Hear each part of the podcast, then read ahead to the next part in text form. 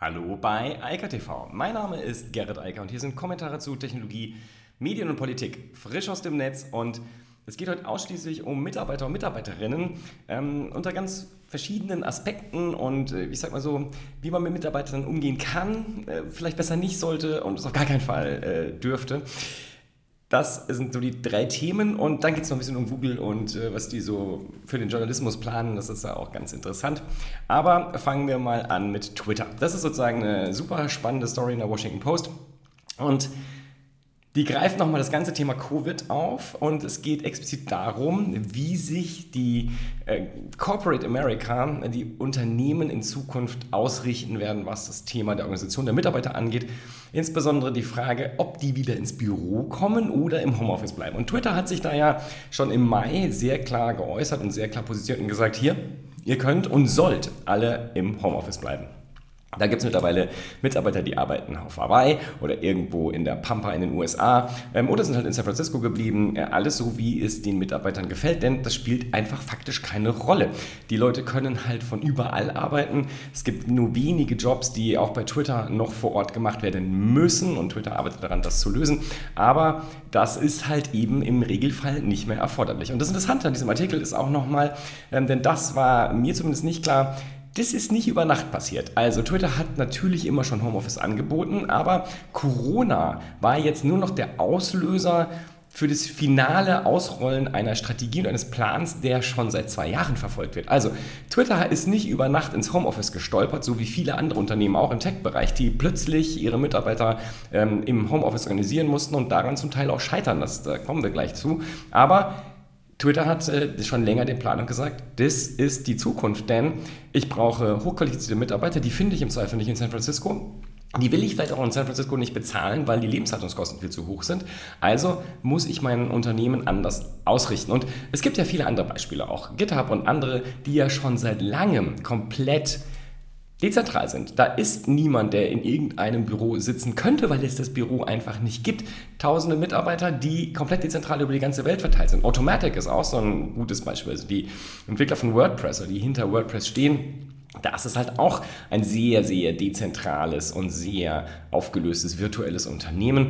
Ich kann auch meine Tochterfirma nennen, Garntechnikom, aber die ist jetzt sehr klein und vielleicht kein gutes Beispiel für andere große Unternehmen. Aber wir machen das auch schon seit 16 äh, Jahren. Es funktioniert sehr gut. Ganz im Gegenteil, es hat sehr, sehr viele Vorteile, wenn man halt im Homeoffice arbeitet. Ja, es äh, stellt eine ganze Menge Anforderungen an die Mitarbeitenden. Das ist nicht unbedingt so einfach. Aber Punkt und Fakt ist, und das hat ja die Corona-Pandemie jetzt gezeigt, die meisten Mitarbeiter schätzen es ja sehr, von zu Hause arbeiten zu dürfen. Und ganz viele, sehe ich auch bei vielen Kunden, die wollen gar nicht zurück ins Büro, weil die haben sich jetzt daran gewöhnt, dass man von zu Hause arbeitet. Klar, da gibt es Friktionen, insbesondere wenn kleine Kinder im Spiel sind und so weiter. Dann ist das nicht so schön. Also kleine Kinder und kein Kindergarten und keine Schule, das ist natürlich eine sehr unangenehme Situation, weil man dann zwei Jobs hat. Aber ansonsten für viele andere war das ja sehr willkommen. Die wollten ja schon lange Homeoffice und konnten es jetzt endlich. Und dieser Artikel beleuchtet nochmal die Situation bei Twitter, wie man sich darauf vorbereitet hat. Interessante Details auch zum Beispiel das war ja auch so ein Thema, was passiert eigentlich mit den Immobilien? Und da hat Twitter eine relativ klare Strategie. Ähm, die Immobilien, die ihnen gehören, also sie Eigentum haben, die behalten sie auch und wollen sie auch in Zukunft behalten. Aber man hat schon Anfang des Jahres und während Corona noch viel stärker angefangen, das unterzuvermieten. Also an andere Unternehmen, die Büroräume brauchen, auch während der Pandemie. Und das hat auch die Strategie. Man sieht das nur noch als ein Immobilieninvest, wo man halt ähm, dann andere untervermietet und die in die Büroräume reinlässt und das war's dann.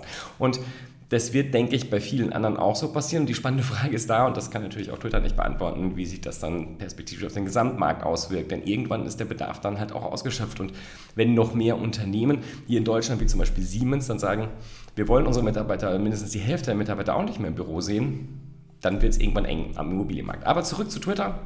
Das ist, wie gesagt, aus dem Grund einfach gut und spannend zu lesen, weil man halt mit einer sehr langfristigen Strategie und auch mit einer Vorbereitung in die Situation reingegangen ist. Also die technische Vorbereitung, die Vorbereitung der Mitarbeiter, das Verändern der Prozesse, wobei Prozesse vielleicht nicht der richtige äh, Ausdruck ist, weil Twitter halt ein sehr agiles Unternehmen ist und halt eben weniger auf starre Prozesse setzt und deshalb sich auch schnell anpassen konnte. Und nochmal, das auf einer laufenden Strategie mit einer Vision eh ins Homeoffice zu gehen, kam Corona insofern quasi wie gerufen und hat dann gesagt, okay, dann rollen wir es jetzt halt komplett aus und machen es sofort, denn jetzt sind eh eh schon alle im Homeoffice, was wollen wir der EU jetzt nochmal zurückdrehen und sie in ein oder zwei Jahren dann in die Richtung umzustellen, das bringt ja nichts. Und ich habe ja schon oft genug drüber gesprochen und andere Unternehmen ja auch da angeführt, es macht halt viel Sinn.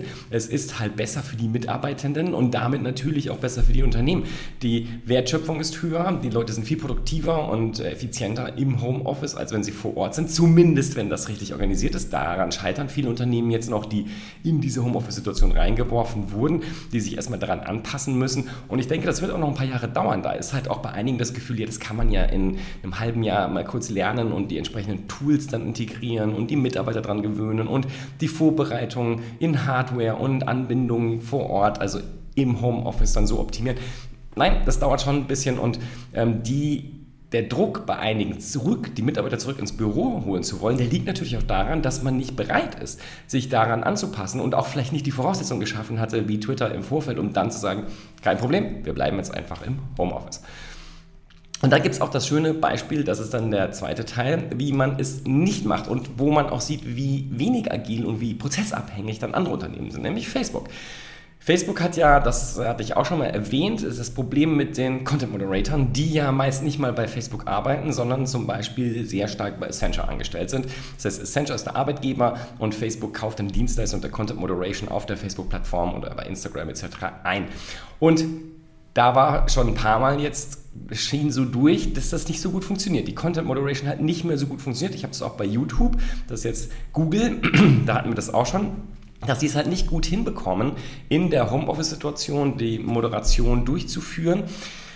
Woran das im Detail liegt, das weiß ich nicht. Äh, Facebook hat sich hier jetzt ähm, gegenüber The Verge dann mal geäußert und gesagt, ja, es gäbe so viele Prozesse, die einfach ein, eine Vor-Ort-Anwesenheit erfordern würden ich weiß nicht, welche Prozesse das sind, aber beim Stichwort Prozess sagt es mir ja gleich, okay, wenn es da feste Prozesse gibt, dann muss man den Prozess im Zweifel anpassen, damit er wieder zu der neuen Situation, nämlich der Mitarbeiter bei dem Dienstleister im Homeoffice dann passt. Stattdessen will man die Leute lieber zurückholen und will, dass die im Büro sitzen, den Mitarbeitern gefällt das natürlich nicht, daher weiß The Verge auch, dass das passiert und dass die schon, und zwar jetzt im Oktober, am 12. Oktober, alle wieder zurück sollen, oder zumindest der größte Teil.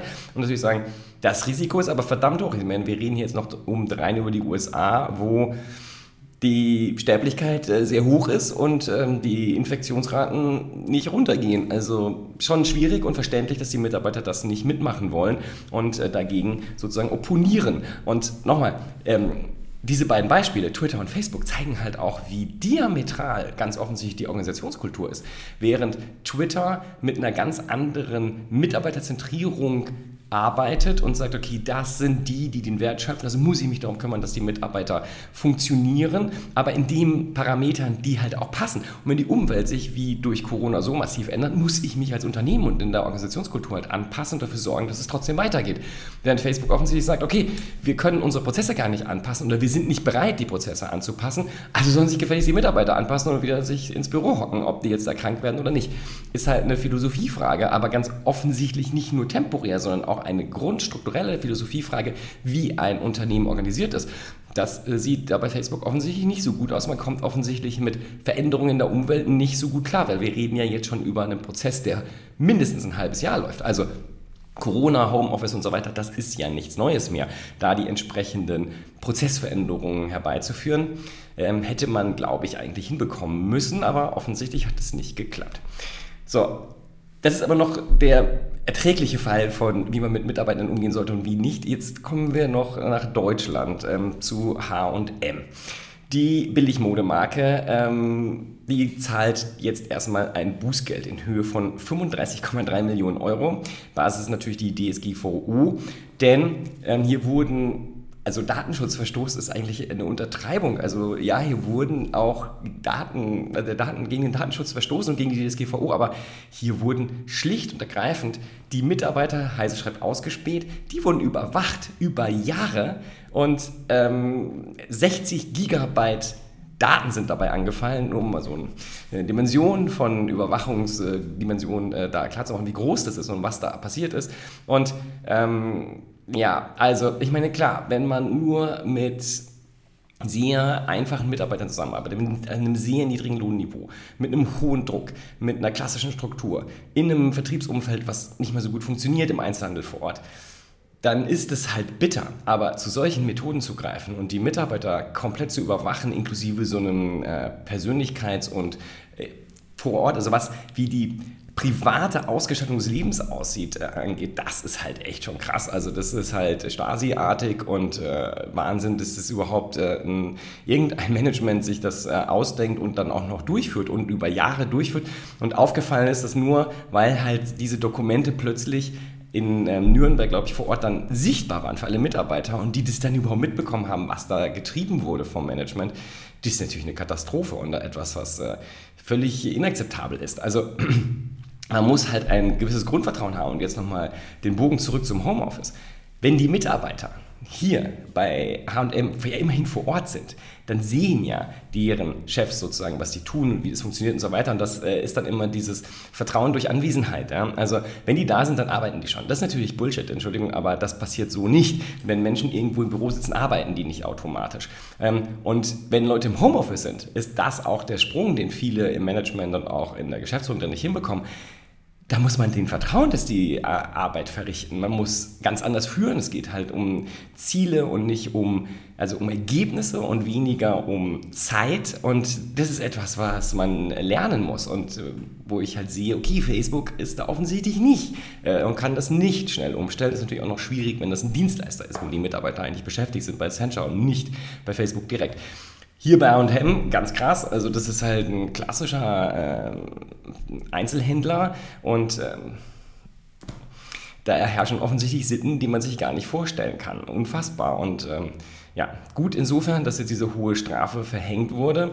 Ähm, ich hoffe, das äh, wirkt dann und sorgt für ein Umdenken, weil äh, so eine Art von Umgang mit Mitarbeitern ist halt völlig inakzeptabel und äh, absoluter Wahnsinn.